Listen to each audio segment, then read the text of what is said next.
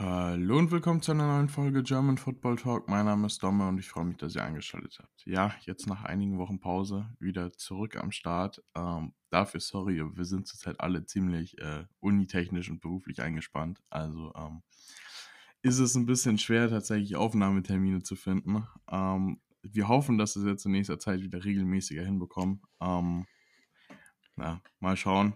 Dicke Sorry auf jeden Fall dafür. Heute wieder am Start mit Dennis. Hallo Dennis. Hi, äh, freut mich, dass wir jetzt nach unserem Mid-Season-Slump äh, wieder zurück sind. Woche 13 stand vor der Tür. Äh, waren ein paar interessante Spiele dabei, wie eigentlich jede Woche. Die Lage spitzt sich immer weiter zu. Äh, Gerade in der AFC gibt es noch einige Teams, die ähm, sich noch Hoffnungen, berechtigte Hoffnungen auf die letzten Playoff-Plätze machen können.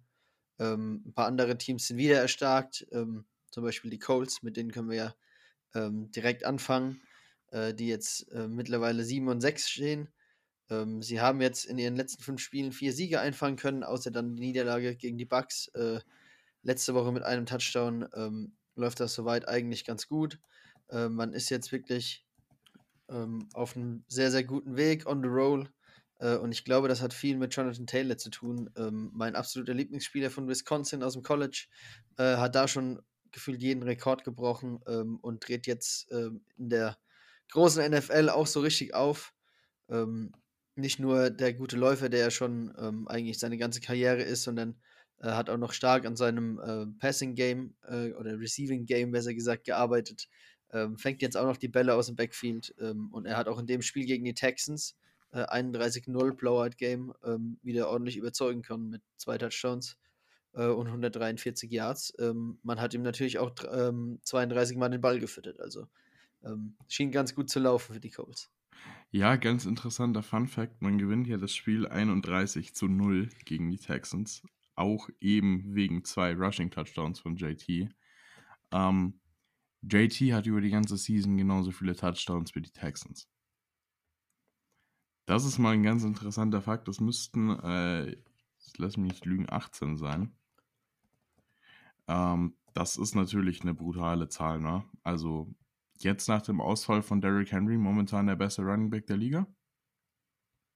Ja, definitiv. Muss man, glaube ich, so sagen, einfach weil er auch so konstant ist. Also es gibt sicher andere Leute, ähm, wie zum Beispiel einen Alvin Kamara, den man immer nennen kann, der dann Top-Back ist, aber ähm, in dieser, über diese Zeitspanne und auch verfügbar zu sein und jede Woche abzuliefern und ähm, dass sich das ganze Spiel dann auch auf ihn stützt, ähm, Gut, Carson Wentz kommt jetzt auch immer besser rein, muss man auch dazu sagen, aber das ist trotzdem ein Run-First-Team äh, und ähm, wenn, wenn er vorangeht, äh, dann zieht das Team hinterher. Wenn bei ihm nichts läuft, dann äh, kannst du für die Colts eigentlich den Tag auch schon abhaken. Und ähm, das alles in allem macht ihn wahrscheinlich wirklich zum besten Back der Liga im Moment. Jetzt, äh, wo Derrick Henry zugegebenermaßen halt auch ähm, da nicht mehr mitwirken kann. Ja, man hat es ja Anfang der Season gesehen, als es bei JT noch nicht so lief. Die Colts haben die ersten Spiele ja allesamt verloren. Ähm, dementsprechend, seitdem JT wieder richtig in Form ist und an seine Rookie-Season anknüpfen kann, ähm, läuft es bei den Colts deutlich besser. Ähm, ich glaube, dass Carson Wentz die 75% äh, Snaps noch nicht ganz geknackt hat. Ich glaube, da fehlen ungelogen noch 15 Stück oder so. Aber ähm, nächste Woche verabschiedet sich dann der First Round Pick der Colts definitiv nach Philly. Äh, so als kleines Side-Fact. Ja. Ja, wir hatten ja ähm, Anfang der Season mal darüber gefachsimpelt, als sie eben, du hattest angesprochen am Anfang, ähm, noch nicht so äh, in der Win-Column unterwegs waren, äh, ob man da vielleicht, äh, weil Carson Wentz da auch sehr ähm, Anpassungsprobleme hatte an sein neues Team, ähm, dass man ihn dann vielleicht rausnimmt, um eben sich diesen First-Round-Pick zu sparen und dann eben nur den Second-Rounder abzugeben. Aber in der jetzigen Situation, man steht 7 und 6, ähm, hat eben vier der letzten fünf Spiele gewonnen ähm, und ist da jetzt wirklich äh, auf bestem Wege nochmal bei den Playoff, ähm, beim Playoff-Platz äh, anzugreifen. Also die Bills sind mit 7 und 5 äh, ganz knapp äh, auf dem siebten Platz, der eben noch zu den Playoffs äh, berechtigt und man ist mit 7 und 6 äh, jetzt da direkt hinten dran. Ähm, man müsste jetzt mal schauen, was so die nächsten Gegner hergeben. Das würde ich dann auch gleich mal übernehmen. Gut, man spielt jetzt nach einer Beiweg zugegebenermaßen gegen die Patriots und Cardinals. Also das sind jetzt schon mal zwei andere Brocken, die da noch kommen, aber ähm, Raiders und Jaguars danach kannst du oder musst du fast schlagen. Ähm, und dann sind die Chancen da mit ähm, 9, 9 zu 8, 10 zu 7 vielleicht, wenn man einen der zwei größeren Namen noch rausnimmt, äh, durchaus gegeben, dass man sich da noch in die Playoffs reinspielt. Ja, zumal du nicht so weit von der Division-Spitze entfernt bist. Ne? Die Titans führen momentan noch mit 8 und 4 an. Aber bei den Titans muss man halt sagen, sie sind definitiv nicht dasselbe Team wie mit Derrick Henry. Das war ja absolut auch zu erwarten. Und äh, der fehlt da brutal. Also ich halte es nicht für ausgeschlossen, dass wenn die Colts weiterspielen, sie am Ende die Division noch gewinnen. Was ja zwischenzeitlich während der Saison mal ganz anders aussah. Ähm, was auch ganz anders aussah während der Saison ist, ähm, man hätte wohl nicht gedacht, dass die Lions ein Spiel gewinnen. Aber here we are, the drought is over. Die Detroit Lions gewinnen gegen die Minnesota Vikings mit 29 zu 27. Äh, stehen jetzt 1, 10 und 1. Sind statistisch gesehen immer noch in der Lage, die Playoffs in der NFC zu erreichen. Ne? Muss man mal drüber nachdenken. Also in der NFC ist noch kein einziges Team eliminated. Ich glaube in der AFC. Ist das, ja. ja. das ist Wahnsinn. Das ist Wahnsinn. Ich glaube in der AFC ist bis jetzt auch nur, sind die Texans, glaube ich, nur eliminated. Also, ähm, ja, man gönnt es ihnen einfach. Muss ich ehrlich sagen. Das Team hat dieses Jahr so viele Spiele auch wirklich knapp verloren, muss man ja dazu sagen. Ja. Und äh, gerade für Dan Campbell hat es mich gefreut weil man einfach auch in den Interviews und so sieht, was der eigentlich in dieses Team reinsteckt und was es eigentlich auch für, ja, in meinen Augen hat das Team Potenzial über die nächsten Jahre.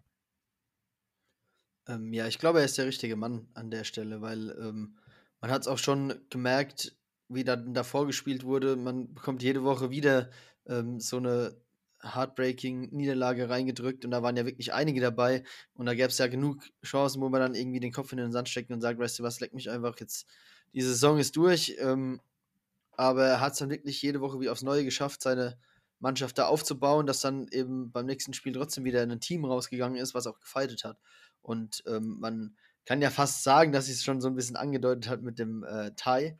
Jetzt kamen nochmal zwei Niederlagen dazu und jetzt ist es endlich soweit. Ähm, aus deutscher Sicht nochmal ganz interessant, dass äh, AQ äh, St. Brown äh, da den ähm, AQ, sage ich schon, ähm, das war der andere. Amon Ra. Ja, Amon Ra, genau. Ähm, sehr spannender Name auf jeden Fall, äh, typisch deutsch. ähm, genau, er hat da ordentlich aufdrehen können, unter anderem äh, den Game-Winning-Touchdown gefangen, aber auch ähm, in allen anderen Kategorien ähm, ja, Career Highs aufgestellt, ähm, was Targets, ähm, Catches, Yards und eben Touchdowns angeht. Es war nämlich sein erster in der NFL. Ich denke, er hat da eine ganz gute Situation vorgefunden, weil der Receiving Core von äh, Detroit ist wirklich absolut schwach, ähm, weswegen er da schon als äh, Rookie und es wurde ja ähm, erst in der dritten Runde gepickt, also das ist jetzt auch kein Rookie, der jetzt irgendwie ähm, First Round äh, gedraftet wurde, dass man sagt, ähm, der ist eigentlich ein sicherer Starter. Also es gibt genug andere Rookies, die irgendwie Mid-Round gedraftet werden, die erst ein, zwei Jahre warten müssen, bis sie da überhaupt Snaps äh, bei entsprechend guten Teams sehen. Deswegen gute Situation für ihn. Er kriegt gleich am Anfang die Raps, ähm, konnte das jetzt zurückzahlen, indem er da den Ball gefangen hat. Ähm, und auf der anderen Seite kannst du eigentlich aus Sicht von zum Beispiel Kirk Cousins oder Justin Jefferson gar nicht bessere Spiele hinlegen. Also Cousins wirft ähm, 30, von, äh, 30 ähm, von 40 für 340 Yards, zwei Touchdowns, keine Interception und Jefferson äh, fängt ähm, äh, 11 von diesen Bällen für 182 Yards und einen Touchdown dazu. Aber man schafft es irgendwie trotzdem, so typisch Vikings, würde ich fast sagen. Ähm, wenn jetzt schon mal der Kicker irgendwie die Nerven beisammen hat ähm, in den letzten Spielen, dann ähm, schafft, man es irgendwie auf andere Art und Weise, sich da ähm, aus dem Playoff-Picture wieder so ein bisschen rauszunehmen, weil das war eigentlich eine gute Gelegenheit, ähm, sich auf 6 und 6 zu stellen. Und so ein bisschen, wir hatten es gerade eben gesagt, dass die Lions irgendwie noch Chancen haben, da das ist ein absolutes Schneckenrennen um den siebten Platz. Ähm, auch in der NFC. Ähm, da hätte man sich so ein bisschen in Position bringen können. Jetzt verliert man ausgerechnet ähm, ein Division Game gegen die Lions. Ähm, ist ein bisschen schwierig aus Vikings Sicht. Aber was will man machen?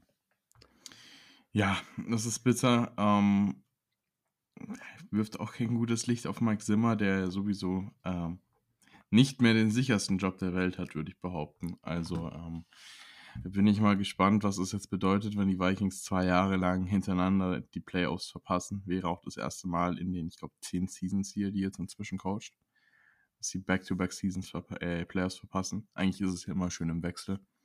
Ähm, ja, und an Cousins kannst du es nicht festmachen. Also nee. er spielt eine absolut gute Saison. Also ja.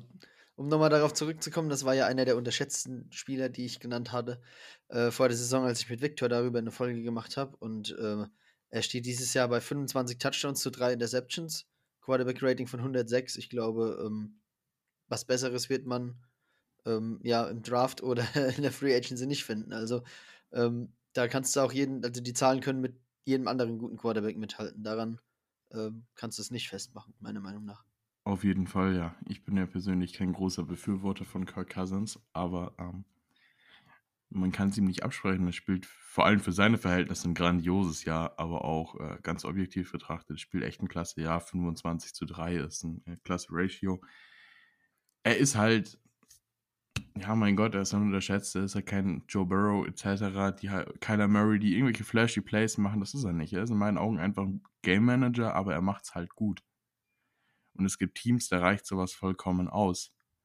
Ähm, Womit wir eine perfekte Überleitung zu den Eagles haben. Nein, Quatsch. Richtig.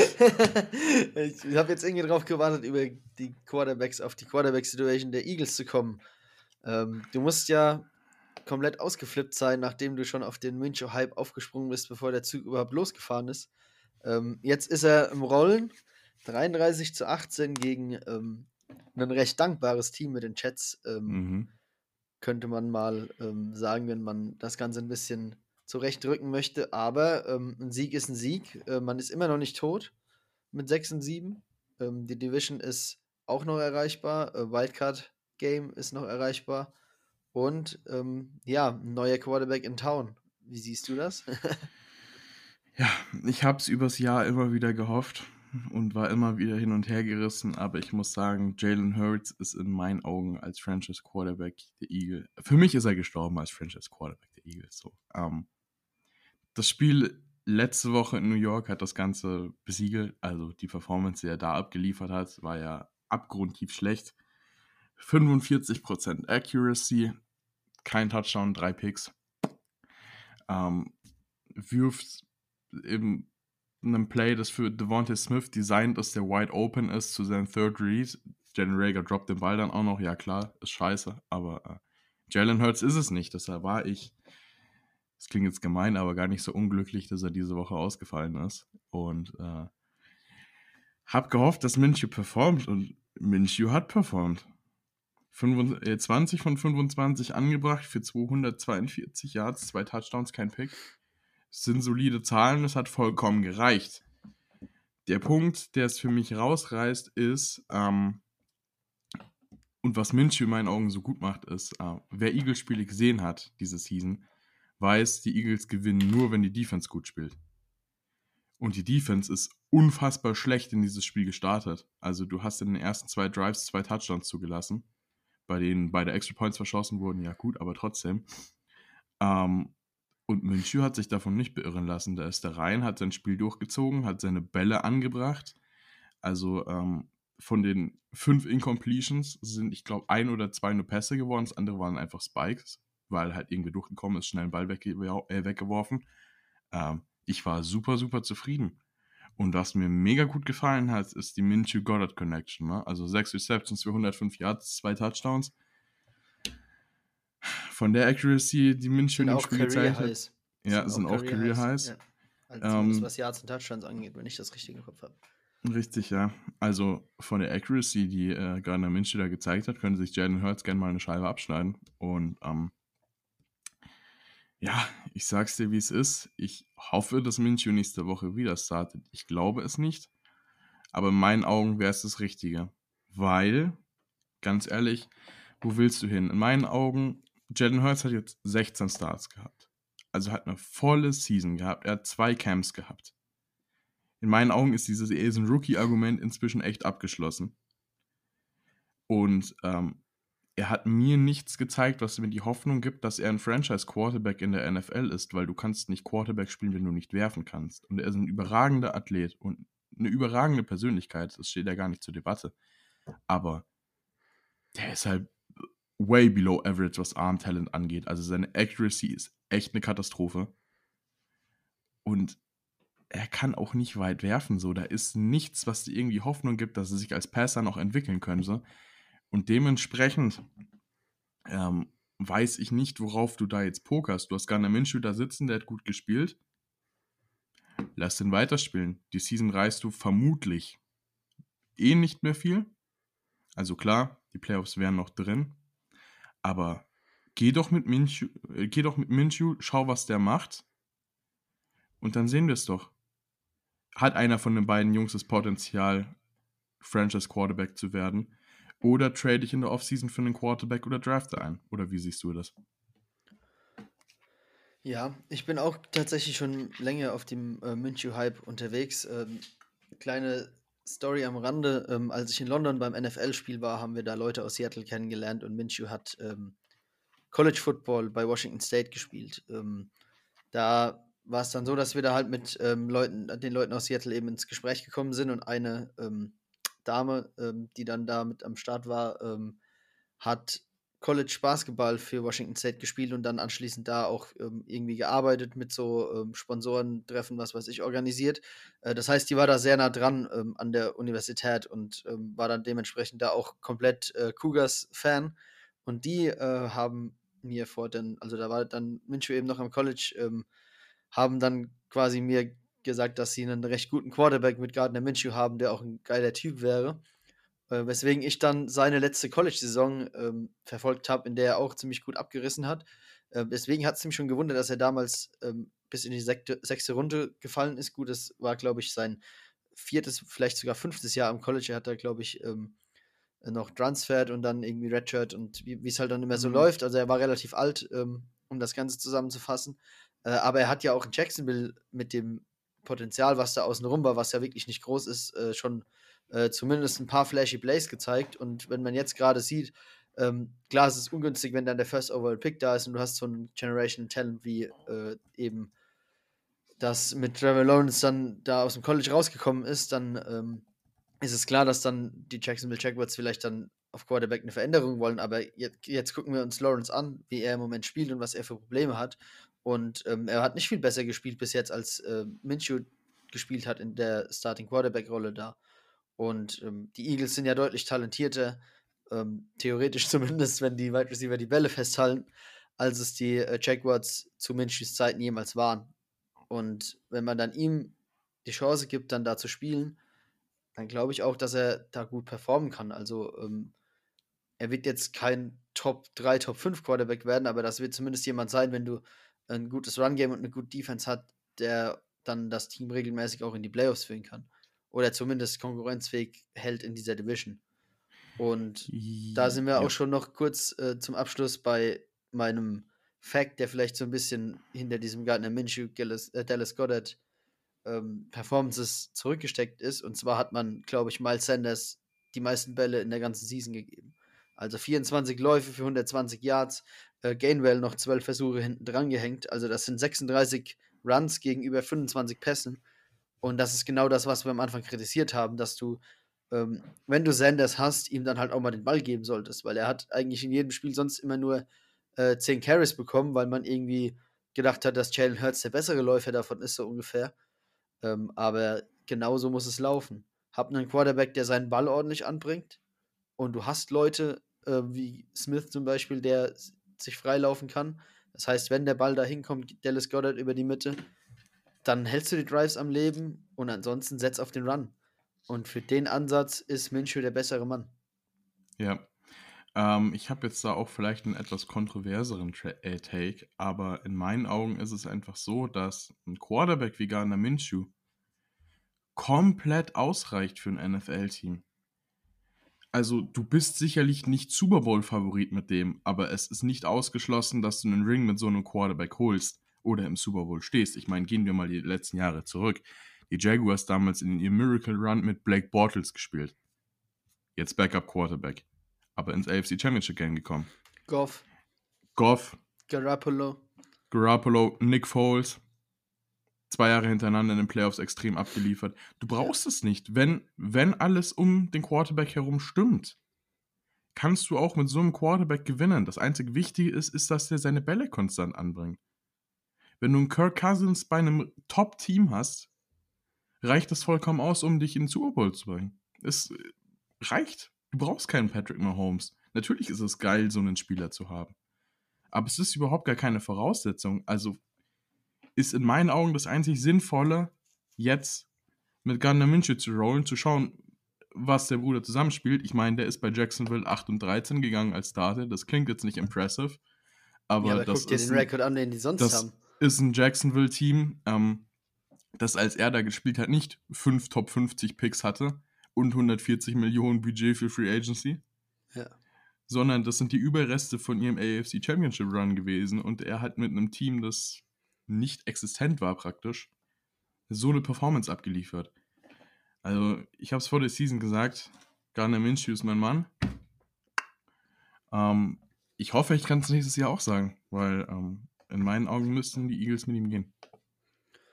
Ja, dann würde ich sagen, bietet es sich an, ähm, den Fokus auf ein Duell zu legen, wo zwei Teams ihren Mann wahrscheinlich gefunden haben, auch über den Draft. Ähm, zwar Chargers mit äh, unserem Quarterback Justin Herbert, der letztes Jahr schon für Furore gesorgt hat. Ähm, dieses Jahr so einen kleinen Schritt zurück, danach zwischendrin wieder zwei Schritte nach vorne. Das ist so ein bisschen ein Auf und Ab in seiner zweiten Season. Gegen den Joe Burrow, der letztes Jahr schon die Flashes gezeigt hat, dann verletzt war und dieses Jahr mit ähm, ja, ordentlichen Wide Receivern ausgestattet, wirklich ein äh, gutes Comeback-Jahr spielt. Sicher auch ähm, einen Namen, den man bei Comeback Player of the Year äh, mit in den Hut werfen sollte. Ähm, zieht hier aber mit seinen Bengals gegen die Chargers den kürzeren. Ähm, war ein relativ High-Scoring-Game, 41 zu 22 ausgegangen. Äh, wenn man sich die Statistiken so ein bisschen anschaut, äh, schmeißt Herbert für drei Touchdowns. Ähm, auf der anderen Seite Barrow nur ein Touchdown bei zwei Interceptions. Das heißt, äh, der Punkt geht so ein bisschen an Justin Herbert, wie der Gesamtsieg dann ähm, auch. Und ähm, ja, jetzt stehen beide bei 7 und 5. Ähm, sind das beides Playoff-Teams oder ähm, gibt es da bei einem ähm, doch eher die Tendenz, dass da der Ast aufsteigend ist, während das andere Team da so ein bisschen aufpassen muss, dass es nicht rausfällt? Boah, ähm, es ist schwer zu sagen. Ähm, inzwischen bin ich der Meinung, dass die Chiefs die AFC West gewinnen. Also ist es für die Chargers definitiv erschwert. Ähm, wenn man sich jetzt aber die AFC North anschaut, die ja, wenn ich es richtig im Kopf habe, auch noch wide open ist, ne? Also äh, ich mhm. weiß jetzt gerade gar nicht, wer da auf 1 ist. Browns 6 und 6, Steelers 6, 5, 1, Bengals 7, 5 und Ravens 8 und 4. Also kein Team unter 500. Ja, ähm, auch nah zusammen, aber ich bin der Meinung, dass die Brown, äh, dass die Bengals wahrscheinlich einen besseren Shot haben, die Division zu gewinnen, als die Chargers das haben. Ähm, möchte nicht ausschließen, dass die Chargers es trotzdem in die Playoffs schaffen, aber ich glaube, ich tendiere bei der Frage eher Richtung Bengals. Okay, das ist interessant, weil ich es eigentlich genau umgedreht sehe. Also ich glaube, dass weder äh, die Chargers noch die Bengals ihre Division gewinnen. Und ich glaube, dass du aus äh, Bengals Sicht in der Division auch ganz schnell mal nach hinten durchgereicht wirst. Also dass du dann eben ähm, da dann nicht den zweiten Platz halten kannst und äh, dann im Endeffekt Dritter oder Vierter wirst. Gut, das kann theoretisch auch reichen, aber ähm, wenn man sich den Spielplan anschaut, ähm, hast du mit den Ravens und Browns noch die zwei äh, Division Games äh, in den letzten fünf Spielen jetzt auf dem Plan stehen. Und wenn du da beide droppst, dann sieht es schon sehr, sehr mau aus, glaube ich. Und auch die restlichen Spiele, du spielst noch gegen die Chiefs, äh, 49ers, Broncos, das sind jetzt alles äh, Teams, die einen Record von 500 oder besser haben. Ja, ähm, das ist das aber in meinen Augen hinten raus schwierig werden. Also gerade, dass du die beiden Divisional Matchups noch hast, ist in meinen Augen echt stark, weil die Browns sind halt, mein Gott, Baker, May Baker Mayfield spielt halt mit vier Verletzungen so, wenn er spielt. Das heißt, entweder spielst du gegen einen angeschlagenen Baker Mayfield oder du spielst gegen Case Keenum. Das heißt, das ist ein Spiel, das auf jeden Fall winnable ist. Die Ravens waren jetzt die letzten Wochen auch nicht sonderlich überzeugend. Also ähm, in meinen Augen kannst du die beide gewinnen. Dann hast du die Broncos, die, äh, wenn Teddy Bridgewater so spielt, wie er meistens spielt, die du auch gewinnen kannst. Und dann hast du äh, die Chiefs, gut, das Spiel wirst du verlieren. Aber du hast auch die 49ers, die diese Woche wieder ein Game gedroppt haben, obwohl sie eigentlich die letzten Wochen echt stark gespielt haben. Also du kannst da als Bengals in meinen Augen vier Siege in den nächsten fünf Spielen holen, realistisch gesehen. Also äh, das ist definitiv ein Punkt. Ähm, ich denke, dass die Bengals dann eine bessere Chance haben. Ja, kann eigentlich wirklich in beide Richtungen kippen, je nachdem, wie die Division Games ausgehen, aber das ist noch weit open.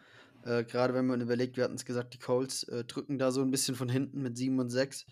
Ähm, das heißt, wenn du die Division nicht gewinnst, hast du im Moment Chargers, Bengals und Bills äh, auf den drei Wildcard-Spots und wenn einer davon noch an die Colts geht, äh, wovon mhm. ich tatsächlich ausgehe, was für einen Lauf die gerade haben, ähm, dann wird einer von den drei ja vielleicht derjenige sein, der ähm, dann im Endeffekt den kürzeren zieht. Äh, was natürlich eine gute Überleitung ist zu dem Patriots-Bills-Game, äh, das wir am Anfang der Woche gesehen haben und was wirklich ein ganz, ganz wildes Ding war. Also äh, selten ein Spiel gesehen, was äh, so merkwürdig war, würde ich es mal in Anführungszeichen setzen. Also äh, 14 und 10, Low-Scoring-Game, ja klar, das äh, gab es jetzt schon öfters, aber die Bedingungen äh, außenrum mit so halbem Schneesturm und äh, Wind ohne Ende ähm, hat das Spiel schon fast äh, aus Quarterbacks Sicht äh, unspielbar gemacht. Also ähm, ja, also lasst euch gesagt sein, ähm, von jemandem, der die erste Hälfte zumindest geschaut hat, aber danach keinen Bock mehr hatte. Es war nicht sehenswert. Also wenn jemand von euch schon mal einen Super Bowl aus den 70er Jahren gesehen hat, das ungefähr ist das, was du dir da geben durftest. Ne? Also es ist halt nur gelaufen worden. Ich meine, Bill Belichick kommt Pre-Game mit seiner Navy Face Mask. Ähm, haben auch gespielt wie Navy, nämlich ja, 46 Mal den Ball gelaufen oder so. Ähm, Mac Jones, drei Pässe versucht, zwei angebracht. Fand ich das Gute Interview von Matthew, Percentage. genau, ja. Fand ich das äh, Interview von Matthew Judon so geil. Ich weiß nicht, ob du es gesehen hast. Ja. Wo er gemeint hat, ja, thanks for everybody, äh, thanks everybody for the effort except Mac Jones because he didn't do anything. Genial einfach. Ja, aber um, man ähm. muss sagen, Cam Newton hätte es wahrscheinlich geschafft, noch bei den Handoffs zwei, dreimal den Ball zu fummeln. Also ähm, hat sehr, sehr, sehr schön ähm, auf den Running Back abgegeben und äh, Stevenson und Harris haben auch gut abgeliefert. Zusammen oh, ja. fast 200 Yards und ähm, das muss man irgendwie, finde ich, eher sogar aus Bills äh, Seite betrachten was sehr bedenklich ist, dass äh, dann irgendwann doch langsam mal klar gewesen sein sollte, dass nur der Run kommt und man konnte ihn irgendwie trotzdem nicht stoppen. Also, ja, ich weiß, äh, gab es ja auch die eine Geschichte mit Micah Hyde und Jordan Poyer bei der äh, Postgame Press Conference, wo ein Reporter gemeint hat, ob sie nicht embarrassed sind, dass sie so viele Yards zugelassen haben und die beiden dann schon eher ziemlich abgefuckt waren. Auch irgendwo verständlicherweise, weil ähm, ja, die 111 Yards von Damian Harris sehen nach viel aus. Ich glaube, 70 davon waren ein Play. Ja, ein Run, ja. ja. Ja. Also im Endeffekt sieht deine Running Defense nicht so scheiße aus. Mein ja, Gott, dann allem, lässt du. Du kannst dann halt lässt du halt immer noch erwarten, dass du, wenn du 14 Punkte zulässt, das Spiel gewinnst. Also du hast einen Josh ja. Allen, der war letztes Jahr in der MVP-Conversation. Ähm, zauber uns da zwei Touchdowns und ein Field Goal aufs Board und wir gewinnen das Ding. Richtig. Ja. Im Endeffekt ist halt einfach wirklich der Punkt, äh, dann lässt du bei 45 Runs, was weiß ich, vielleicht 130 Yards zu. Das ist jetzt keine katastrophale Quote, ne? Das sind, was weiß ich, knapp über drei Yards per Carry. Damit kannst du schon leben, gerade wenn es dann später ins Game geht und die Läufe generell, weil die Defense müde wird, einfach länger werden. Ähm, das ist halt jetzt blöd, weil da hast du einen Big Play zugelassen, deine Offense kriegt keine Punkte aufs Board. In sehr, sehr, sehr widerlichen Verhältnissen. Also äh, bei Buffalo ist man auch mehr mit dem Passing Game gegangen. 15 von 30 für einen Touchdown. Das ist das alte Spiel, was wir seit Anfang an ähm, da irgendwie wieder mal hervorheben müssen. Das ist einfach das Run-Game von den Bills, obwohl sie zwei Leute haben und man das irgendwie so als Rushing-Komitee verkaufen will, mit Singletary und Moss einfach nicht konstant abliefern. Katastrophe. Die sind beide nicht schlecht, die sind beide jung, da ist theoretisch viel Potenzial da, sich zu entwickeln, aber du hast einfach keinen Runner, der das Ding konstant nach Hause fährt.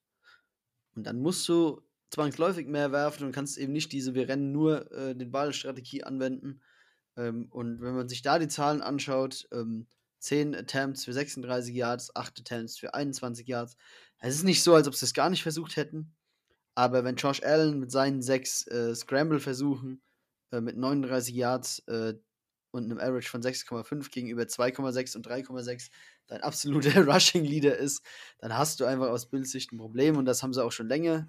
Und das haben sie auch nicht angegangen, dass sie da irgendwie nochmal jemanden mit reinwerfen, also einen Matt Brader, ähm, der dann da irgendwie auch einmal für drei Yards dann seinen äh, Senf dazugeben darf, ist halt auch nicht die Lösung. Dann musst du halt einfach auch mal das Ding in die Hand nehmen und vielleicht im Draft mal zuschlagen und zumindest irgendwie da ein bisschen Tiefe reinbringen, dass du einen hast. Ich meine, wir sehen es bei San Francisco, da fallen die Leute um wie die Fliegen und trotzdem kommt da irgendwie noch ein Running Back nach und dann draftest du halt einen in der zweiten und sechsten Runde, dass der sechste Rundenback eben deinen zweiten Rundenback in die Tasche steckt und dann ist es halt so, aber du hast zumindest einen. Und das fehlt da so ein bisschen und das in solchen Spielen, wo dann wirklich was Pässe angeht, nicht viel geht, fällt es halt noch mehr auf und dann ist es halt ein enges Low-Scoring Division Matchup gegen eine gute Patriots Defense und dann ziehst du in dem Fall halt einfach den kürzeren, so einfach ist es.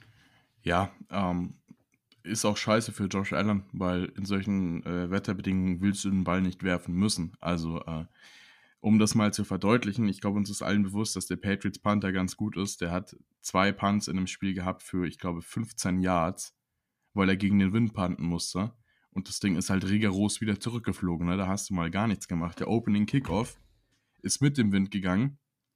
Ich glaube, der ist noch also unge ungelogen 20 Yards in die Zuschauermenge geflogen. Ja. Ja. Durch die Goalpost. Also, wenn ja. du mit dem Wind einen Kick da gestartet hättest, dann wäre der locker mal für 80, 80 90 Yards gegangen. Ist brutal. Konntest es nicht einschätzen, auch als Kicker. Ähm. Es gibt ja ähm, die Möglichkeit, es ist so eine ganz äh, versteckte Regel, dass du, wenn du bei einem, ähm, wenn du bei einem Kickoff einen, ähm, ein Fair, Fair Catch, Catch anzeigt, ja. dass du dann einen ähm, unrushed Field Goal Try probieren kannst.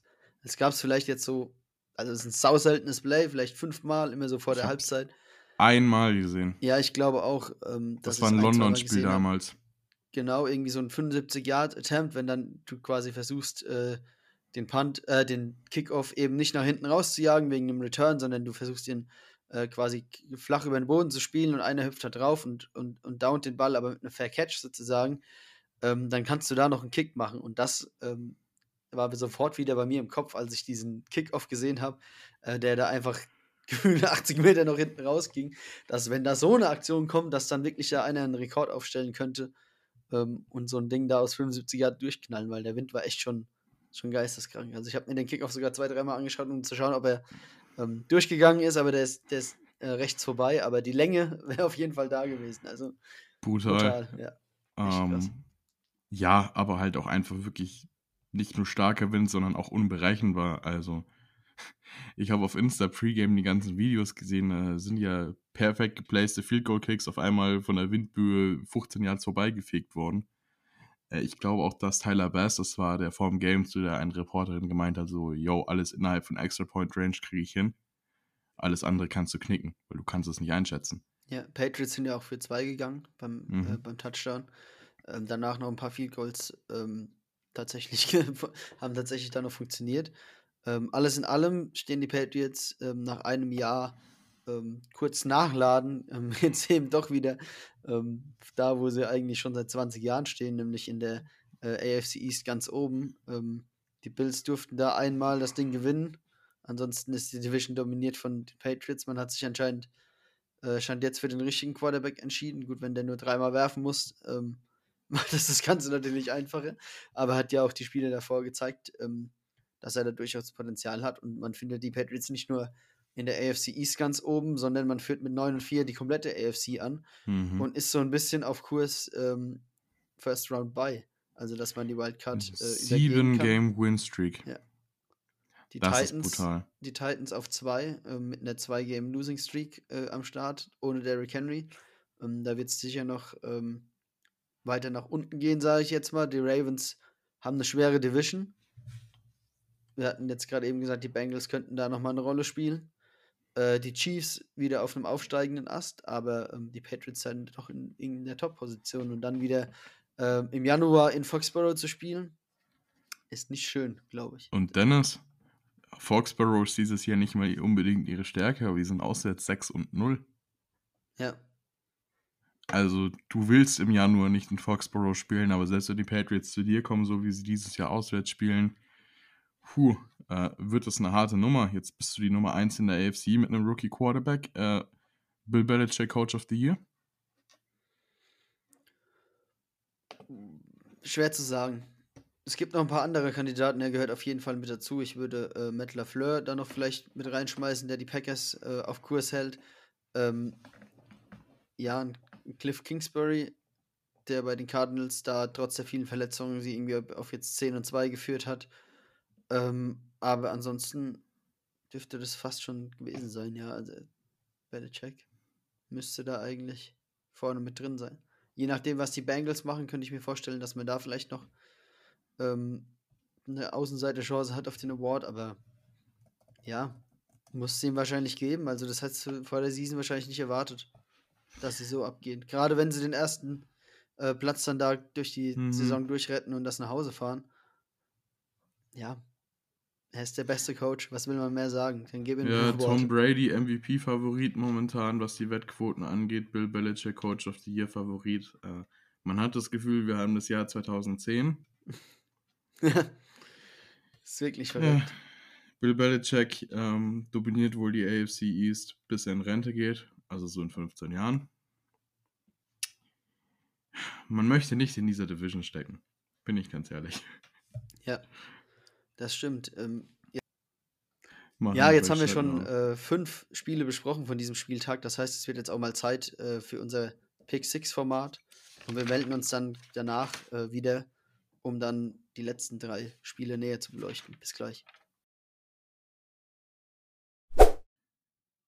Die New Orleans Saints verlieren wenig überraschend gegen die Dallas Cowboys mit 27 zu 17. Taysom Hill legt die schlechteste Performance seiner Karriere hin als Quarterback. 19 von 41, zwei Touchdowns, vier Picks. Das sind so viele Picks, wie er bis jetzt in allen Primetime-Spielen, glaube ich, geworfen hat. Äh, das ist schon eine brutale Nummer. Also, ähm, ja, im Endeffekt eher der Hauptgrund, warum man das Spiel verliert. Kann man jetzt nicht anders sagen, leider. Ähm, die Cowboys auf der anderen Seite mal wieder gewohnt gut. Ähm, Deck 238, 1 und 1. Äh, nicht so überragend. Tony Pollard legt aber 71 Yards, ein Touchdown-Sieg, 45 Yards hin. CD Lamb 33 Yards bei einem äh, Carry. Äh, CD Lambs auch 89 Yards wieder obendrauf.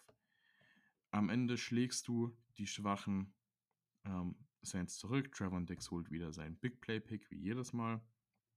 Und ähm, die Cowboys weiten ihre Führung in der NFC East aus. Ähm, muss man leider zugeben, vollkommen verdient, während die Saints jetzt wie die Falcons und Panthers bei 5 und 7 stehen. Die Miami Dolphins schlagen die New York Giants mit 20 zu 9, stehen jetzt bei 6 und 7. Ähm, legen da also zurzeit ein ganz gutes Season Revival hin. Für die Playoffs wird es in der AFC East vermutlich trotzdem nicht reichen. Tour wirft, bringt 30 von 41 Pässen für 244 Yards und zwei Touchdowns an den Mann. Das Running Game ist nicht zu überzeugen. Jalen Waddle hingegen schon 9 Receptions für 90 Yards. Ähm, am Ende gewinnt man vollkommen zurecht. Xavier Howard schafft es, Mike Glennon zu picken der ja für Daniel Jones spielt, der ja meines Wissens nach eine Nackenverletzung hat. Ähm, 23 für 44, 187 Yards, kein Touchdown, ein Pick. Saquon, der sich langsam wieder reintastet, hat 11 Carries für 55 Yards und 6 Receptions für 19 Yards. Ähm, war ja mit seiner Knöchelverletzung eine Weile raus. Ähm, Im Endeffekt lässt sich sagen, für die Giants ist die Season vorbei. Die werden wohl letzter in der schwachen NFC East während ähm, die Seahawks, äh, die Seahawks, die Dolphins zum Ende hin nochmal auftrumpfen, aber wohl auch die Playoffs verpassen werden. Die Tampa Bay Buccaneers schlagen die Atlanta Falcons mit 30 zu 17 und stehen jetzt bei 9 und 3. Ähm, Tom Brady mal wieder ein bärenstarkes Spiel, 38 von 51 Bällen angebracht für 368 Yards, 4 Touchdowns, eine Interception. Leonard Fournette kann nicht an seine Form von letzter Woche anknüpfen, trotzdem 13 Carries für 44 Yards, bleibt aber ohne Touchdown. Auf Receiving-Seite ist auf jeden Fall Chris Godwin mit 15 Interceptions für 143 Yards zu erwähnen, genauso wie Gronk mit zwei Receiving-Touchdowns, Cameron Braid mit einem Receiving-Touchdown und Leonard Fournette mit einem Receiving-Touchdown. Auf Falcons Seite, Matt Ryan hatte keinen Passing-Touchdown. Ähm, Mike Davis konnte punkten mit einem Touchdown. Cordero Patterson kriegt wieder 13 Carries, trotzdem nur für 78 Yards. Am Ende wirst du nicht so ganz glücklich. Marlon Davidson kriegt zwar einen Pick, aber ähm, du verlierst. Erwartet, muss man fairerweise sagen, gegen die Buccaneers trotzdem bittere Pille im Divisional Matchup. Die Arizona Cardinals schlagen die Chicago Bears mit 33 zu 22. Die Cardinals jetzt mit 10 und 2, der Favorit auf den First Seed in der NFC. Und vom Record her immer noch das beste Team in der NFL. Kyler Murray und D-Hop, beide das erste Mal seit, ich glaube, vier Wochen zurück. Ähm, Murray wirft nur 15 Bälle, bringt 11 davon ab für 123 Yards, zwei Touchdowns. Auf Rushing-Seite ähm, James Conner mit 75 Yards, Kyler Murray mit 59 und zwei Rushing-Touchdowns. Also der Mann geht hier mit vier Touchdowns aus dem Spiel. Ähm, James Conner und DeAndre Hopkins konnten beide einen äh, Receiving-Touchdown erzielen. Ähm, ja, es gab vier Interceptions, die Bears Quarterback Andy Dalton da geworfen hat. Also im Endeffekt ähm, durfte da gefühlt jeder mal ran. Jalen Thompson, Byron Murphy, Buda Baker und Zach Allen mit den Picks. Jordan Hicks ein starkes Spiel gemacht mit zwei Sacks. Auf Bears Seite mal wieder ein enttäuschendes Showing. Matt Nagy sollte nach dem Jahr weg sein. Montgomery wieder 90 Yards, ein Touchdown, wahrscheinlich so der einzige Lichtblick auf Seiten von Chicago. Die LA Rams überfahren die Jacksonville Jaguars mit 37 zu 7. Die Rams damit jetzt bei 8 und 4. Ähm, noch eine kleine Chance auf den Division-Sieg. Nächste Woche geht es gegen die Cardinals. Wenn man die Division ernsthaft gewinnen will, muss man das Spiel gewinnen. Äh, Matthew Stafford kann seinen Slump der letzten Wochen überwinden. Knapp 300 Yards, drei Touchdowns. Sony Michelle rusht für 121 Yards und einen Touchdown. Cooper Cup fängt 8 Bälle für 129 Yards und einen Touchdown. Van Jefferson einen Touchdown. OBJ kriegt das zweite Spiel hintereinander einen Touchdown. Auch wenn er nur zwei Receptions für 28 Yards hat, langsam scheint die Connection zu funktionieren. Trevor Lawrence bleibt wieder ohne Passing Touchdown, bringt 16 von 28 Bällen an für 145 Yards. Kein Touchdown, aber auch kein Pick. Der einzige, die einzigen Punkte auf Jacksonville Seite kommen von Running Back Carlos Hyde, der genauso wie Running Back James Robinson nur 24 Yards erzielen konnte. Das Washington Football Team gewinnt überraschend ein hart umkämpftes Spiel gegen die Las Vegas Raiders mit 17 zu 15. Beide Teams jetzt bei 6 und 6. Also durchaus noch im Rennen um die Division, auch wenn ich es bei beiden für unwahrscheinlich halte, dass sie die Division gewinnen. Derek Carr bleibt ohne Touchdown und ohne Interception. Vor allem ohne Touchdown hat man dieses Jahr auch noch nicht oft gesehen bringt 28 von 38 für knapp 250 Yards an. Josh Jacobs mit nur 42, 52 äh, Rushing Yards und einem Touchdown. Ähm, Hunter Renfro, der einzige Receiver, über 100 Yards, kann 9 Receptions für 102 Yards verbuchen. Josh Jacobs ebenfalls mit 9 Receptions, aber für 38 Yards. Auf Defense-Seite kann Nate Hobbs eine Interception verbuchen. Andererseits, äh, abgesehen davon tut sich da nicht sonderlich viel. Washington, Tyler Heinecke, stabiles Spiel gemacht. 23 von 30, 196, zwei Touchdowns, ein Pick. Antonio Gibson kriegt wieder mal 23 Carries, wird also regelrecht gefüttert für 88 Yards. Logan Thomas mit einem Receiving Touchdown hat sich aber in dem Spiel verletzt. Ähm, dürfte eine ACL und MCL Verletzung sein. Also waren zumindest die ersten Diagnosen. Ähm, würde bedeuten Kreuz- und Innenbandriss. Es scheint aber, dass er sich nicht sein Kreuzband gerissen hat, wie berichtet wurde. Jetzt weiß man nicht wirklich, was er hat, aber offensichtlich ist es kein gerissenes Kreuzband. Gute Nachrichten an der Stelle für Washington. Ja, das war das Pick-Six-Format äh, im Schnelldurchlauf. Jetzt nochmal sechs Spiele abgehakt. Das heißt, elf von 14 Spielen sind jetzt durch. Ähm, es bleiben uns jetzt noch drei andere Spiele übrig, äh, auf die wir jetzt noch näher eingehen wollen.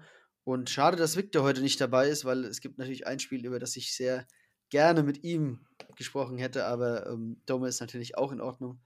Ähm, und zwar waren die 49ers bei den Seahawks zu Gast. Ähm, man hat auf 49ers Seite noch so ein bisschen Resthoffnung mit 6 und 5 äh, in das Spiel reingegangen. Ähm, was die Playoffs angeht, in der zugegebenermaßen ähm, von Arizona und den Rams dominierten Division, ähm, der lachende Dritte vielleicht so ein bisschen zu sein, aber ähm, man droppt dieses Must-Win-Game äh, in Seattle.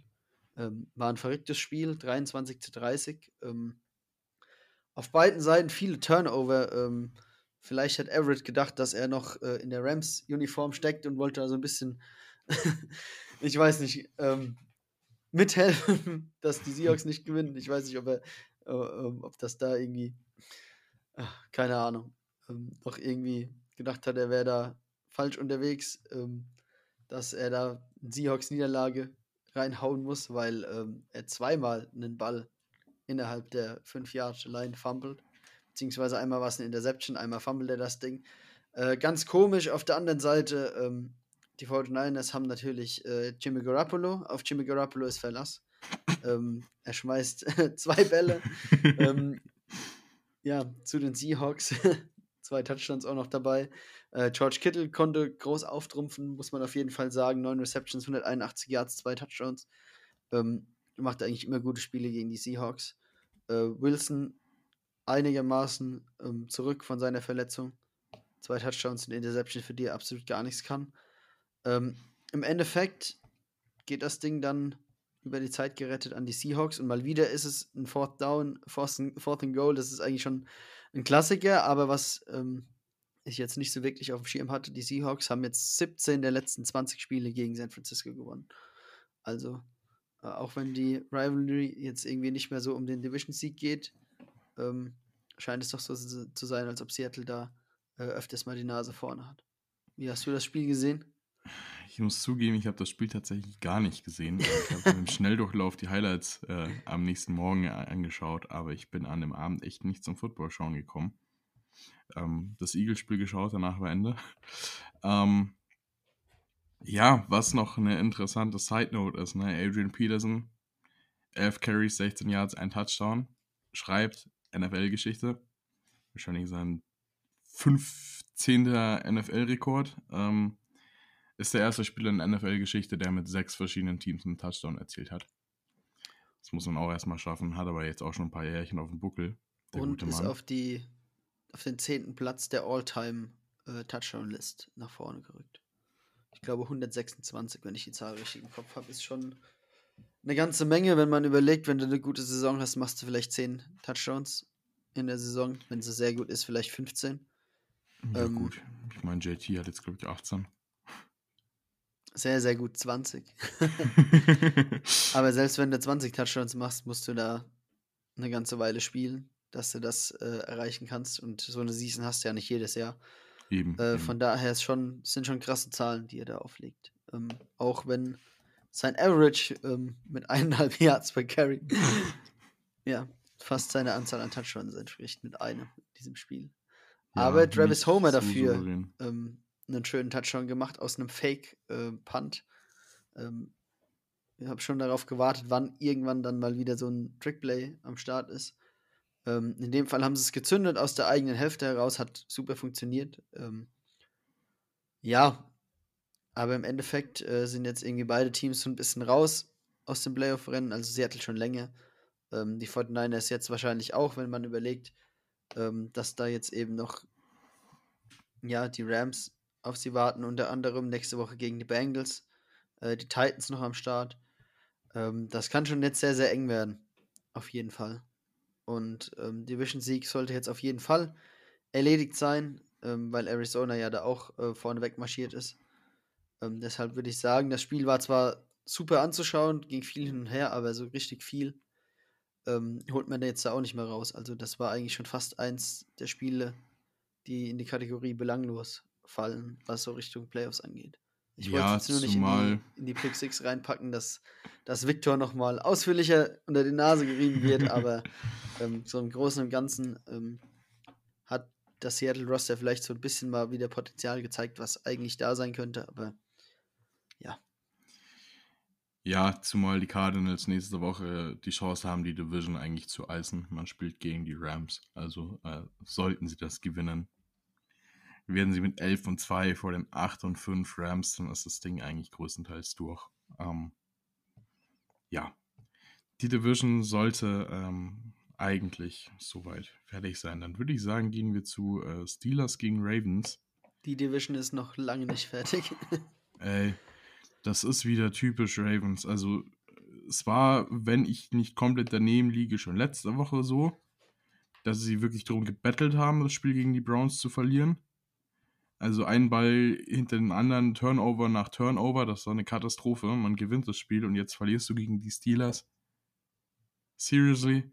Die Steelers, bei denen sich die Wide Receiver beschweren, dass zu wenig Musik beim Training läuft und es keinen Spaß macht?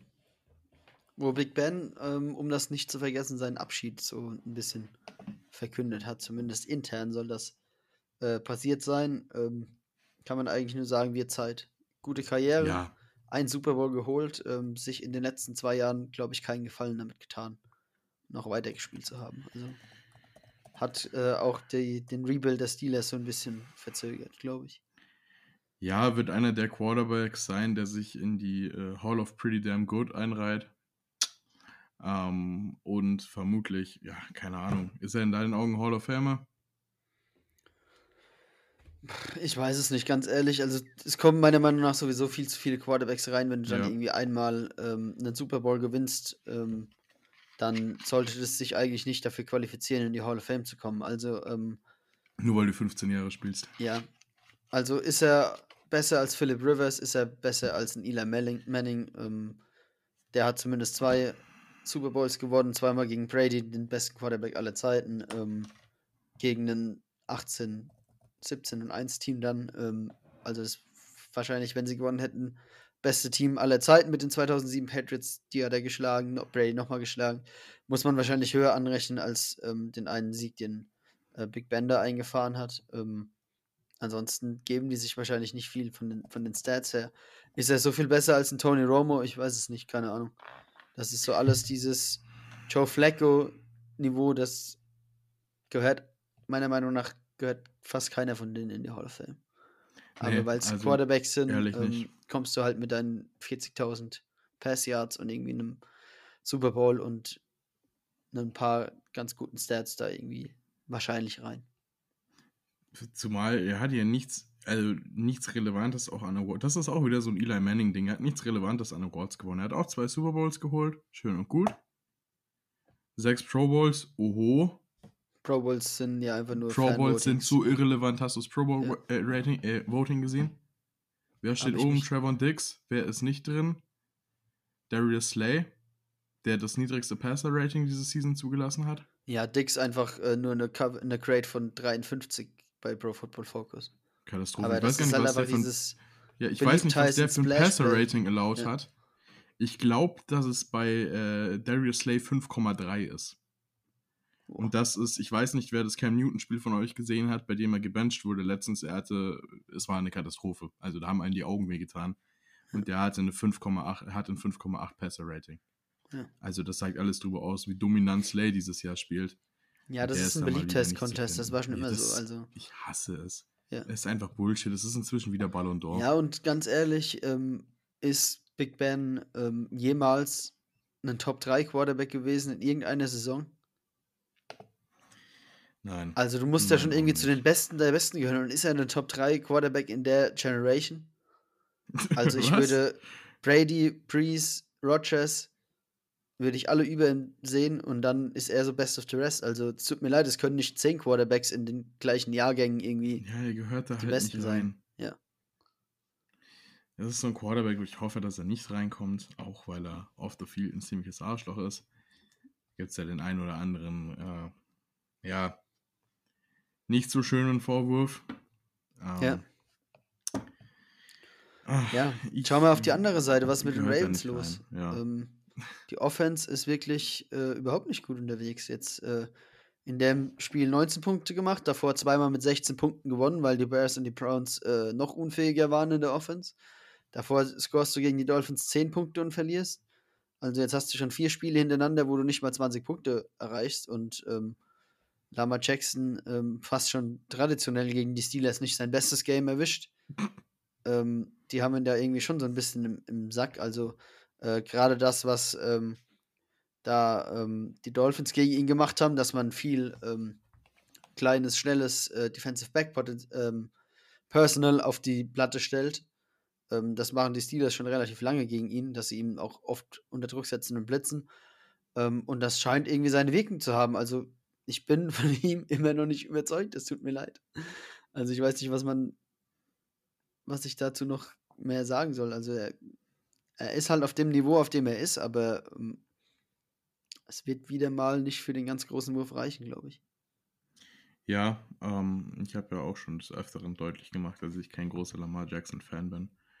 Ähm, ich bin kein großer Fan von einem Spieler, der einen MVP gewonnen hat, ne, und bei dem man sich wirklich drüber reden kann, einfach weil der trotzdem eine Playmaking-Ability mit seinen Beinen hat, dass der seinen nicht guten Arm, weil er ist kein guter Passer, Punkt, sonst wäre der mit der Athletik, die er hat, nicht an 32 gedraftet worden, sondern an 1. Ähm,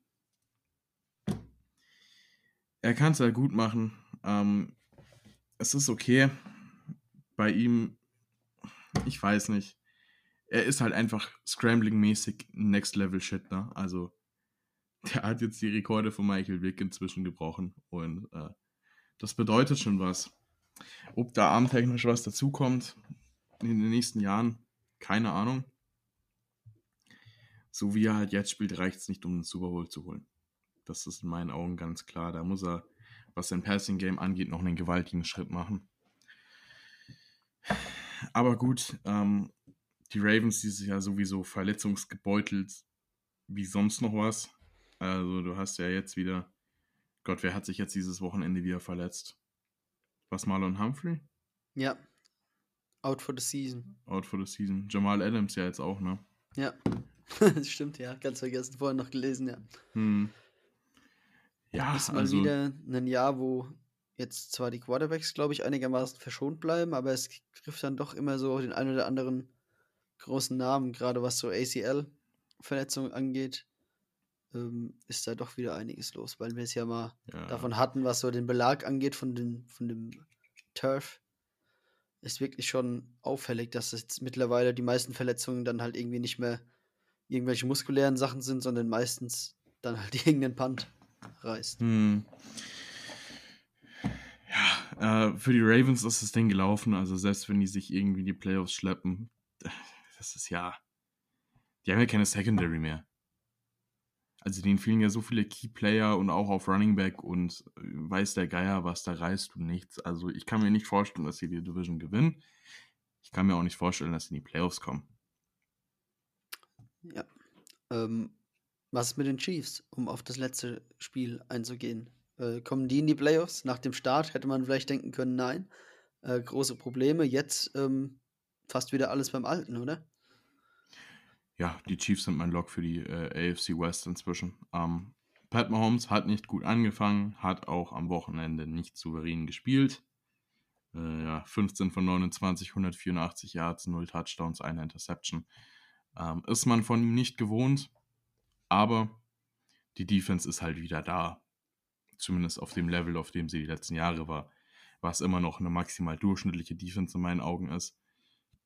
Aber, Aber es reicht halt.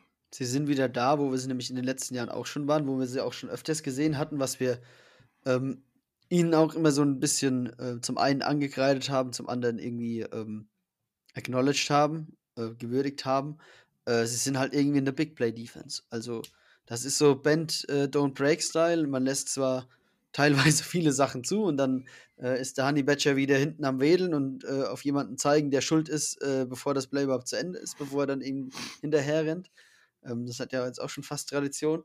Aber äh, man hat es mittlerweile wieder geschafft, diese ähm, Big Plays auf seine Seite zu ziehen. Also ähm, jede Woche irgendein kritischer Turnover dabei. Man punktet sogar teilweise selbst und ähm, mehr musst du wahrscheinlich mit der Offense auch nicht machen. Und wenn sie jetzt das wieder äh, auf die Platte bringen und vielleicht sogar ähm, noch besser spielen, als es die ganze Zeit war, also ähm, wenn man die Zahlen vergleicht, am Anfang ja wieder ähm, auf einem historisch schlechten Weg äh, gewesen, zusammen mit den Seahawks äh, in der Defense. Jetzt äh, hat man zweimal neun Punkte, davor 14 äh, und davor sieben Punkte zugelassen. Ähm, ja, zugegebenermaßen ähm, die Broncos waren jetzt die Woche nicht so stark, aber davor, ja, gut, Cowboys Offense war auch dezimiert in dem Spiel. Ähm, aber Jetzt wollte ich gerade sagen, aber die Packers, aber die waren ja auch dezimiert. Okay, das revidiert das alles schon, ich sehe es ja ein. Die ähm, Broncos sind es nicht so. ja, genau. Ähm, aber trotzdem, äh, sie sind da auf einem guten Weg und wenn die Defense unter 20 Punkte zulässt, ähm, dann ist die Offense halt jederzeit dazu in der Lage, das zu kompensieren oder outzuscoren. Also äh, muss man einfach so klipp und klar sagen. Äh, jetzt sind sie ja. da wieder auf dem ersten Platz in der Division und das wird sich auch bis zum Ende, du hast gesagt, das ist ein Lock, das wird sich nicht ändern. Da geht es eher noch darum, wie hoch können sie noch klettern. Ähm, sind jetzt ein Spiel hinter den Patriots. Ähm, da geht noch was. Auf jeden Fall. Also, äh, das ist ein Spiel, das hätten die Chiefs vor sieben, acht Wochen auf jeden Fall verloren. Gar keine Frage weil da ging eigentlich alles nur über die Offense, wenn die ein Spiel gewinnen wollten. Jetzt war Pat Mahomes nicht gut. Also wie gesagt, kein Passing-Touchdown, er hat einen Rushing-Touchdown, aber auch das Rushing-Game kommt insgesamt nicht mal auf 100 Yards. Ähm, du gewinnst trotzdem. Es ist ein gutes Zeichen, das brauchst du manchmal auch, egal wie gut dein Quarterback ist. Du musst dich halt auf deine Jungs dahinter äh, in der Defense verlassen können und ähm, es sieht jetzt niveautechnisch zumindest so aus wie die letzten Jahre und das ist für die Chiefs ein sehr, sehr wichtiger Schritt. Ja, jetzt sind zwei Drittel von der Saison vorbei. Ähm, kann man jetzt sagen, dass das Quarterback-Experiment in Denver mit Teddy Bridgewater gescheitert ist? Ja. Bridgewater muss weg. Also, wirf wieder zwei Picks. Ähm, vergiss es. Vergiss es einfach.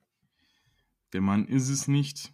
Ähm, Aber im Nachhinein wahrscheinlich auch nicht ähm, dem Pick nachtrauen, dass sie da an, an neunter Stelle Satar genommen haben, weil der ist wirklich krass unterwegs. Also. Ja, vor allem, wenn man überlegt, die Alternative wäre Justin Fields gewesen, weil ich kann mir nicht vorstellen, dass sie Mac Jones genommen hätten. Ähm, Justin Fields ist nicht zu überragend dieses Jahr. Also, keine Ahnung, irgendwie schwächeln generell alle Rookie-Quarterbacks außer Mac Jones, der mies am Ballen ist. Also. Ja. Ähm, das heißt aber, Denver, ähm, eins der Teams, was dick und fett Quarterback auf dem Zettel haben dürfte für Free Agency vielleicht sogar ähm, Aaron Rodgers dahin würde mir immer noch am aller, allerbesten gefallen. Oh ja, wenn, das wär, wenn er schon weggeht, das wäre einfach mit den Wide Receivers wäre das krass, weil der Wide Receiver Core ist ja wirklich sehr, sehr gut. Ne? Also da muss man wirklich lange in der Liga suchen, bis du drei, drei, vier Leute sogar hast, die auf dem Niveau sind. Also sie haben ja mit Tim Patrick und äh, äh, mit Hamler und äh, mit den Judy, zwei, zwei Sutton. Sutton, Sutton und äh, Judy halt vier Leute, die wirklich gut Noah sind. Noah Fan. Ja, Running Game hast du ähm, mit Gordon und äh, mit Will Williams. Williams, genau, zwei gute Leute. Die Line ist jetzt nicht so verkehrt. Äh, Bowles spielt ja schon letztes Jahr sehr gut. Ähm, dieses Jahr wieder. Ähm, ja, das, äh, das wäre krass. Es, ja. es bewahrheitet sich einfach genau das, was wir gesagt haben. Das ist ein super Team ohne Quarterback. Und die Defense ist ja auch nicht verkehrt. Und ähm, ja, da muss einfach ein Quarterback her. Geb irgendwas ja, in der und was Pickmäßiges ab in der, in der Offseason, um jemanden zu ertraden, wenn es sein muss. Selbst so ein Stafford wäre schon, wär schon eine krasse Nummer da. Also, wenn du so ein Team bist wie Denver, das wirklich ein Quarterback entfernt ist, dann äh, ist diese Draft-Class sicherlich nicht der richtige Schritt für dich. Ja, deswegen sage ich ja, gib die Picks weg, weil selbst, die haben es ja jetzt auch schon dreimal versucht. Guck mal, das war erstmal, das hat angefangen mit Brock Osweiler, den sie ähm, den sie ja als Manning-Nachfolger installieren wollte, der dann eben doch wieder gebencht wurde von Manning, der keine drei Meter mehr werfen konnte. Hm. Äh, mhm. den haben sie zum Super Bowl geschleift. Das hat dann ähm, das andere dumme Team, äh, die Texans, dazu veranleitet, äh, dem Osweiler eine Milliarde Euro in den Rachen zu schmeißen. Das, das ist immer noch einer der unverständlichsten Moves, den ich jemals gesehen habe. Ähm, ja, die anderen so zwei ich kann es einfach nur feiern. Ja, die, die, anderen zwei unverständlichen, die gehen, die gehen auch noch in Richtung Texans wahrscheinlich. Ähm, dann hast du dann irgendwie äh, mit Paxton Lynch das probiert, wo du einen hohen Pick verschwendet hast. Ähm, jetzt hast du da irgendwie in der Free Agency versucht, jemanden reinzuholen. Äh, das hat nicht wirklich funktioniert. Äh, du hast davor nochmal einen eigenen Quarterback äh, geholt. Ich finde schade, dass es nicht funktioniert hat. Ja, ja aber das heißt, du hast jetzt schon im Endeffekt drei First-Round-Picks in Sand gesetzt. Ja, ja, das gut, heißt, Drew Lock waren früher Second Round. Oder Sek ja. ja, oder dann, dann, dann, dann nimm halt die Picks zusammen und er tradet ja. da mit jemandem. Ja. Und dann hast Im Endeffekt ist ja auch der Punkt, äh, wenn du dir die Draft Class dieses Jahr anschaust, auf Quarterback, dann wäre die vor dem Jahr vermutlich grandios gewesen. Jetzt ist sie so, äh, nein. Also wenn Kenny ja. Pickett wahrscheinlich dein vermutlich noch der Quarterback ist, der als erster vom Board geht, dann hast du in der ersten Runde wahrscheinlich noch einen Carson Strong von Nevada und einen Matt Corral von Ole Miss. Ja, vergiss das ist es einfach es. nicht. Damit das fährst du auch nicht besser nicht. als Teddy also, Bridgewater im ersten Jahr. Kannst du mir erzählen, was du willst? Da bist du dann auch wieder unterwegs mit Leuten, die du früh, nimmst, die du overpickst, wie ein Daniel Jones oder so. Also persönlich hat man die Quarterbacks noch nicht so in der Tiefe äh, angeschaut, aber mein erster Eindruck ist, dass ich einen Drew Lock damals höher hatte, als ich eigentlich jeden Quarterback vom Talent her ja. jetzt habe, der in diese Draft Class ja. geht. Von dem her jeder ist es in meinen Augen Schwachsinn. Jedes, jeder Quarterback, der dieses Jahr gedraftet wird, wird overdrafted. Also es gibt einen Quarterback, den ich Mitte erste Runde sehe. Und das ist Matt Corral, den fände ich okay an der Stelle. Alles andere ist für mich ja. äh, kompletter Schwachsinn. Ja, aber im Endeffekt wird wahrscheinlich wieder doch ein Run losgehen und dann gehen die halt trotzdem nicht Mitte erste Runde, sondern so in der 8 bis 10 Region weg, wenn nicht sogar noch höher. Und dann ist das wieder halt, aber es ist halt ein Klassiker, ne? Da, da musst du halt auch irgendwie dein, dein, eine Angel mal auswerfen und irgendwie hoffen und overdraften, weil wenn, wenn du wirklich mal dann den, den Fisch geangelt hast, dann ist halt auch für 10 Jahre Ruhe, ne? Das hm. muss man hm. halt auch mit dazu sagen. Aber Denver hat es einfach nicht drauf, das zu machen. Die haben es jetzt dreimal versucht und dreimal ins Klo gegriffen. Dann musst du halt auch irgendwann mal sagen, okay, über den Draft haben wir nicht den richtigen Rieche, dann äh, lass uns halt die Picks nehmen und dann knüppeln wir dir halt irgendeinem Team in, in den Rachen und dann holen wir halt jemanden, wenn du einen Aaron Rodgers ohne, ähm, ohne irgendwas zu bezahlen bekommen würdest, wäre es natürlich noch besser. Ähm, das wäre halt ähm, der absolut beste Move, den du machen kannst und dann einfach nicht lange drüber nachdenken und, und, und da zuschlagen. Also ist wirklich so. Man sieht bei den Rams, wie krass der Unterschied zwischen Stafford und Goff ist. Ähm, Linge Welten also dazwischen. Den, den, Trade, den kannst du jederzeit wieder machen. Und wenn sowas ähnliches auf dem Tisch liegt, äh, liegt dann schlag zu. Keine Ahnung. Zumal, und jetzt, jetzt kommt der Punkt, ähm, Devonta Adams ist nach dem Jahr Free Agent. Und ähm, ich würde sehr, sehr viel darauf verwetten, dass er dahin will, wo Aaron Rodgers hingeht. Und jetzt stell dir vor, du kannst den auch noch holen. Junge, was du dann da an, Receiver, an Receivern hast, das ist die größte High-Power-Offense ja, der ja NFL gesehen, Jahr man hat ja auch gesehen, was passiert ist, als Brady zu den Bucks gegangen ist. Was da das, was das für ein Rattenschwanz hinterhergezogen hat. Auf einmal hatte Gronk wieder Bock, auf einmal haben sich Leute, die da waren, wo du dachtest, okay, die sind auf jeden Fall weg, ähm, dazu entschieden, äh, ich will jetzt auf einen Erfolg gehen und dann kann ich nach einem, nach einem Super Bowl-Titel immer noch krass eincashen. Selbst das haben die meisten jetzt nicht gemacht, sondern sind da geblieben, weil Brady halt so der Magnet ist. Äh, dann haben sich Free Agents dafür entschieden, hinzugehen. Also, das ist wirklich wenn Aaron Rodgers da hingeht, dann wird das ja auch noch vielleicht ein, zwei andere Personalentscheidungen mit deutlich mit beeinflussen. Dann ist man äh, in der ganzen Free Agency äh, so positioniert, dass man sagen kann: Hier, wir haben Aaron Rodgers als Quarterback, willst du vielleicht zu uns kommen? Äh, das wird sich hier jeder zwei, dreimal überlegen, ob man dann irgendwie für fünf Mille mehr oder weniger, ähm, also in dem Fall dann mehr, ähm, irgendwo anders spielt. Weil ich glaube, dann verdiene ich lieber ein bisschen weniger Geld und bin halt nur sehr reich anstatt sehr, sehr reich äh, bevor ich mich dann irgendwie bei so den Chats für fünf Jahre verpflichte und dann irgendwie fünfmal die Lachnummer der NFL bin, dann spiele ich doch lieber mit dem Rogers zusammen, gewinne einen Super Bowl und äh, reite in den Sonnenuntergang. Dann kannst du mir die, dann kann ich über den Bonus wahrscheinlich dann die Kohle reinholen, die, die ich irgendwie ähm, anderweitig sonst verdient hätte. Also das wäre auf jeden Fall ein absolutes Wunschszenario aus Denver Sicht. Ähm, ja, bin ich einfach gespannt, aber ähm, um die Antwort nochmal kurz zu wiederholen, das Teddy Bridgewater-Experiment ist gescheitert, auf jeden Fall. Ja. ja. Ähm, bleibt uns zum Abschluss nur noch übrig, ähm, auf das Donnerstagsspiel zu schauen, was dann äh, in der 14. Woche stattfindet und diese einläutet. Ähm, ist eine sehr, sehr spannende Nummer tatsächlich. Steelers ähm, gegen die Vikings. Ähm, ja, 6, 5, 1, 5 und 7. Must-Win-Game für beide, oder? Kann eigentlich nur gut werden. Ja, also, wie gesagt, die Division der Steelers ist eng. Die müssen das gewinnen. Ähm, aus Vikings Sicht ist das für mich so, du hast jetzt gegen die Lions verloren. Äh, du wirst kein Bounce-Back-Game nächste Woche haben. Außer die Steelers stellen sich wieder blöd an. Aber ich kann mir jetzt nicht vorstellen, dass die Vikings da jetzt rausgehen und sagen, oh shit, wir haben letzte Woche gegen das mit Abstand schlechteste Team der NFL verloren. Wir gehen da jetzt raus und äh, rasieren mal kurz die Steelers. Das sehe ich nicht kommen. Also im Endeffekt, sie können gewinnen, Aber dann ist es halt der Unfähigkeit des Steelers geschuldet und nicht ihrer eigenen Leistung. Von dem her, äh, ich denke fast, dass die Steelers das Spiel gewinnen werden.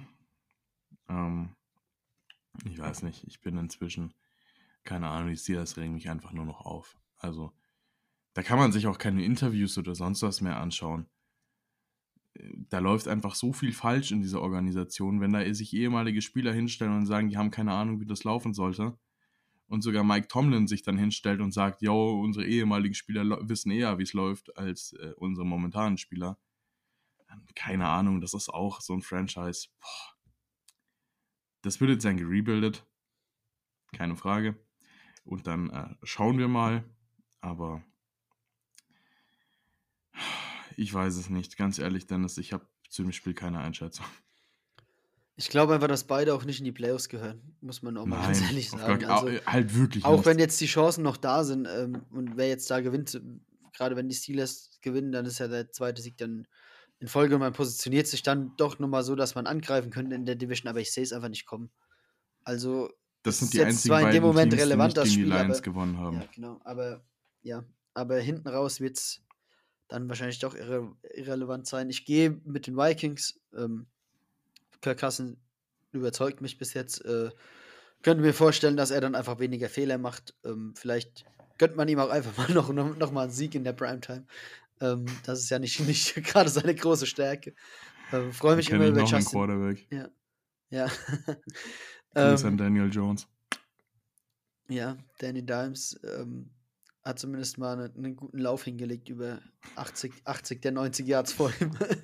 ähm, ja, äh, wir schweifen ab. Ich, ich, sehe schon, es wird Zeit, äh, die Episode zuzumachen. Ähm, hat mich gefreut, äh, dass mal wieder geklappt hat. Ähm, hoffe, wir können das jetzt im Season-Endspurt äh, weiter so durchziehen. Ähm, und dann bleibt eigentlich nur Danke zu sagen fürs Zuhören. Und wir hören uns. Du darfst die letzten Worte verkünden. Ich bin raus. Ja, auch von mir, auch von meiner Seite, Dennis hat eigentlich alles gesagt. Ähm, wir hoffen, dass wir weiter durchziehen. Ich glaube, gerade zu den Playoffs wird das sehr, sehr spannend, weil dann haben wir weniger Spiele, gerade ab Runde 2 nochmal, dann kannst du nochmal extra ausführlich über die Spiele reden. Ich glaube, da kommen ganz coole Folgen auf uns zu. Ähm, bis dahin, haut rein und ciao.